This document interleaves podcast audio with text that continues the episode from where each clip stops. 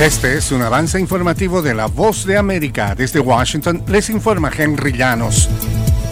El FBI continúa realizando sus pesquisas por documentos clasificados en poder del presidente Joe Biden. Nos informa Joconda Tapia. En medio de la investigación al presidente Joe Biden sobre documentos clasificados encontrados en una oficina privada en Washington, D.C. y su residencia en Delaware, funcionarios reiteraron que la administración está cooperando con las autoridades y el abogado de la Casa Blanca, Ian Sams, enfatizó que la búsqueda del FBI en la casa del mandatario en Wilmington fue una oferta voluntaria y proactiva de los abogados personales del presidente. Yoconda Tapia, Voz de América, Washington. Dos estudiantes adolescentes fallecieron y un hombre resultó herido de gravedad el lunes en Iowa, en lo que, según la policía, fue un tiroteo selectivo en una institución de educación alternativa para mantener a jóvenes en situación de riesgo alejados de los problemas. El herido fue identificado como el fundador del programa, William Holmes, un rapero cuyo nombre artístico es Will Kidd y que abandonó una vida de pandillas y violencia para dedicarse a ayudar a los jóvenes en Des Moines. Estas son las noticias. No coincide con la medida unilateral implementada por el gobierno de Estados Unidos. Ya por precaución han recomendado no viajar a la zona. Estos son los corresponsales de La Voz de América. Giselle Jacome, Quito, Ecuador. Juan Ignacio González Prieto, Buenos Aires, Argentina.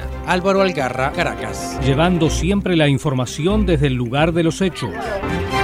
Ecuador recibió la visita del alto comisionado para derechos humanos de la Organización de Naciones Unidas, quien escuchó a varios sectores de la sociedad civil y a representantes del gobierno. Desde Quito nos informa Giselle Jacome. La visita a Quito de Volker Turk, alto comisionado para los derechos humanos de la ONU, se concentró en reuniones con el presidente de la República, Guillermo Lazo, y abordaron el tema de migración y derechos humanos, entre otros, mientras en su encuentro con organizaciones de la sociedad civil como representantes de los indígenas escuchó sus preocupaciones sobre todo en el tema de la reparación, ya que varios de ellos resultaron lesionados y procesados por vandalismo luego del levantamiento que protagonizaron en junio de 2022. Giselle Jacome, Voz de América, Quito. Francia repatrió hoy martes a un nuevo grupo de mujeres y niños desde zonas de Siria que en su día estuvieron bajo el control del grupo extremista Estado Islámico, el más reciente operativo con ciudadanos franceses varados en esos asentamientos. Son 32 menores y 15 mujeres, explicó la Fiscalía